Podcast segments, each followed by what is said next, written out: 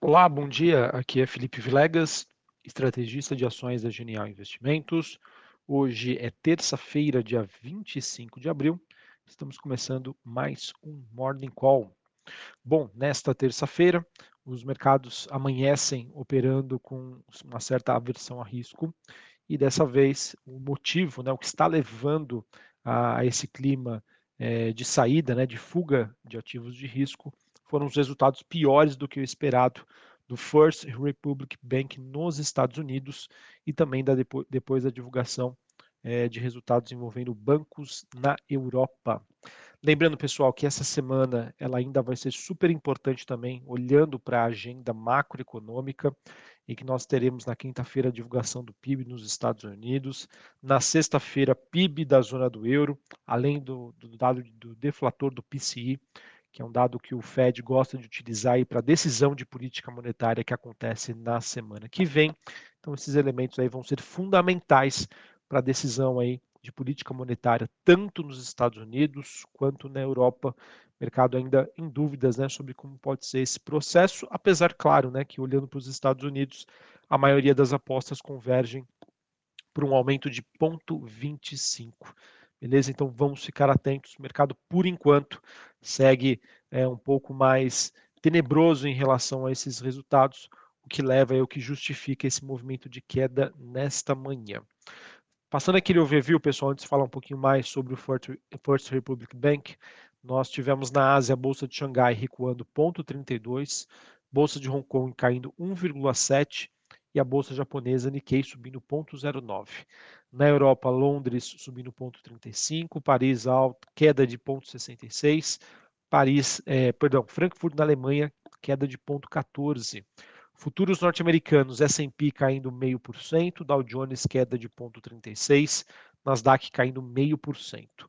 O VIX, que é aquele índice de volatilidade, o índice do medo também, subindo 5% nessa manhã, mas ainda assim numa região bastante tranquila, 17,69 pontos. Dólar Index, que é o DXY, ou seja, o dólar contra uma cesta de moedas, subindo 0,12 a 101,47 pontos. Taxa de juros de 10 anos nos Estados Unidos caindo 2% a 3,44. Bitcoin praticamente no 0 a 0, 27.300 dólares a unidade. E as commodities apresentam mais um dia negativo, mas já já eu falo um pouquinho mais sobre elas. Bom, sobre o First Republic Bank, pessoal, da noite de ontem, esse que é um importante banco regional da Califórnia, nos Estados Unidos, ele acabou divulgando então resultados bastante preocupantes, o que levou a uma queda de mais de 20% no valor de suas ações, já agora no pré-mercado dos Estados Unidos.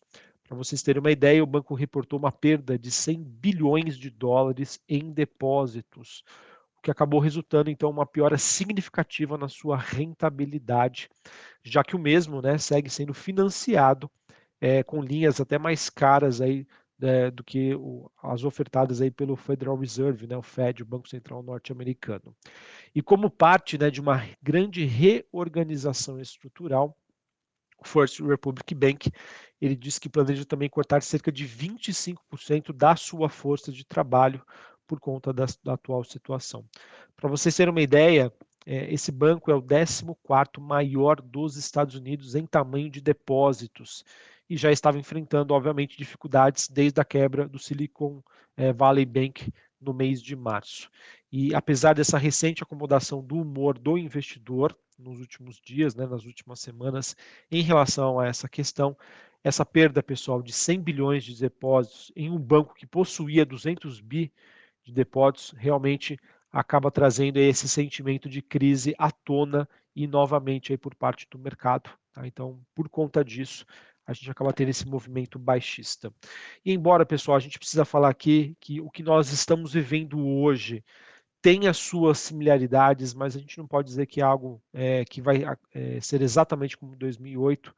Muito, muito provavelmente, né, esses problemas nesses bancos regionais nos Estados Unidos vão gerar um aperto né, nas condições financeiras, e isso, obviamente, pode é, impulsionar, incentivar aí, é, essa desaceleração do crescimento nos Estados Unidos, aumentando então a probabilidade de termos uma recessão por lá. Tá bom? Então, acho que é importante dizer que tem as suas similaridades, mas não acho que é o, o que está acontecendo hoje é o que vai acontecer como aconteceu em 2008. Mas, enfim, pessoal, é algo que deve, sem sombra de dúvida, acelerar o processo de recessão nos Estados Unidos. Além da divulgação do, do First Republic Bank, a gente teve o UBS, ele que informou uma queda anual aí de 52% no seu lucro líquido nesta terça-feira. É, e esse impacto acabou vindo do aumento de uma provisão de 665 milhões de dólares por uma questão envolvendo um litígio de títulos lastreados em hipotecas residenciais, aonde? Nos Estados Unidos, tá? UBS, que é um banco suíço. E por fim, a gente teve também o Santander, né, Europa, divulgando aí um lucro de 2,7 bilhões de euros.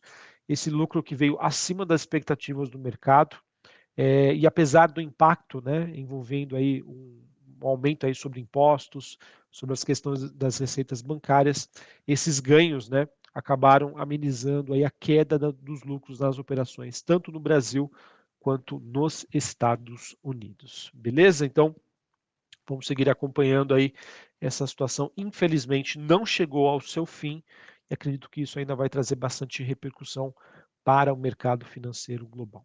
Beleza?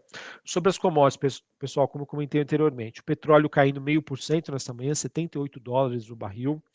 É, o mercado que segue entre essa expectativa de recessão e uma maior demanda aí vinda pelo Iraque, uma menor oferta, perdão, de vinda do Iraque. E olhando para os metais industriais, a gente tem o cobre caindo 1,8%, níquel caindo 1,5% e o minério de ferro na China tendo mais um dia de queda aquilo que a gente já vinha comentando com vocês. A situação na China envolvendo o seu processo de reabertura vai influenciar um aumento do consumo, alimentos, energia elétrica, combustível. Não necessariamente isso vai ser direcionado para o setor imobiliário, que é o que já vinha acontecendo, tá? O setor imobiliário na China que está passando ainda por uma fase de reestruturação. E com essa demanda por aço menor, isso acaba influenciando aí o desempenho aí dos metais industriais por conta do setor imobiliário na China. E essa ficha, pessoal, só foi cair depois da divulgação aí do PIB chinês que aconteceu na semana passada. Beleza, pessoal? Então, esses são os principais destaques internacionais. Quando a gente fala agora de Brasil, acho que o destaque de hoje fica por conta da participação do Roberto Campos Neto, presidente do Banco Central Brasileiro, em uma audiência do CAE, no Senado, às 9 horas da manhã desta terça-feira. Além disso, a gente tem um noticiário trazendo aí nesta manhã o julgamento do STJ sobre a subvenção do ICMS, que vai acontecer amanhã. E a gente também teve ontem o Haddad, ministro da Fazenda, dizendo que pediu a sua equipe para estudar uh, os juros sobre capital próprio, né, o JCP, Segundo ele, né, ele está suspeitando que estão acontecendo abusos por partes das empresas. O que, que acontece, pessoal? O juro sobre capital próprio é um instrumento que pode gerar um benefício fiscal para a empresa. Por quê? O juro sobre capital próprio é uma forma de remuneração do acionista, mas que para a empresa ele entra como se fosse um custo e não uma distribuição de lucros. Se você tem um aumento de custo, você paga menos imposto, tá? Mas é aquilo, tá? As empresas têm um limite para utilizar dessa, desse, desse juros sobre capital próprio para diminuir a base de tributação. Então, elas não podem fazer da maneira com que elas quiserem, porque se isso for feito, é, isso, isso a gente não teria mais a distribuição de dividendos, somente juros sobre capital próprio. Então, né, o Ministério da Fazenda aí querendo fechar as contas públicas, está fazendo aí o que for preciso para aumentar as suas receitas. Vamos ver se isso avança ou não. Lembrando, pessoal, se realmente for decretado o final do juros sobre capital próprio, empresas como, por exemplo, a Ambev, que utilizam bastante desse benefício fiscal, poderiam ser bastante prejudicadas. Em contrapartida, holdings como a Itaúsa, que acabam sendo bitributadas né, nessa, nessa, nessa questão, né, já que elas são sócios, ela é sócia de outras empresas, é, elas poderiam ser beneficiadas por este movimento. Falando ainda sobre o noticiário corporativo, a gente teve a IRB firmando um acordo de não pers é, com o Departamento aí de Justiça nos Estados Unidos ela que concordou em pagar 5 milhões de dólares para compensar os acionistas e encerrar uma investigação aí sobre uma fraude de valores imobiliários. Foi um episódio, pessoal, de 2020. Ela que disse que o Warren Buffett, na época, era acionista da companhia, ou seja, uma inflação, uma inflação não, uma informação completamente falsa e o que levou a uma série de deteriorações. A gente também teve os credores da Light escolhendo a Bicap como assessor financeiro. Essa empresa que tem Cláudio Brandão aí como um dos sócios, ela, ele confirmou então ao valor é, uma reportagem do valor que foi escolhida aí pelo grupo de credores que detém hoje cerca de 5 bilhões de reais em emissões da empresa. Beleza? Light que segue num processo bastante conturbado, envolvendo uma reestruturação da companhia e, quem sabe, até um possível pedido de recuperação judicial. Ok? Bom, pessoal, então essa é a carinha desta terça-feira. A gente teve ontem um dia de, de queda né, para as bolsas globais. Aqui no Brasil, a gente acabou sendo influenciado negativamente pelo movimento de queda da Vale, que foi, por sua vez, influenciada pelo minério de ferro. Infelizmente, pessoal, esse movimento continua, tá? Hoje a gente tem queda dos metais industriais, queda do minério, queda do petróleo, ou seja, a bolsa brasileira bastante dependente de empresas exportadoras ligadas às commodities vão acabar exercendo essa força e essa pressão mais negativa. Vamos ver, pessoal, o que poderia salvar o mercado hoje seria mais um dia de fechamento da curva de juros, ou seja, o mercado precificando uma necessidade de menos juros à frente. As taxas de juros já estão caindo forte nos Estados Unidos. E isso acaba sendo uma pressão aí negativa que acaba influenciando de maneira negativa aqui a taxa de juros no Brasil.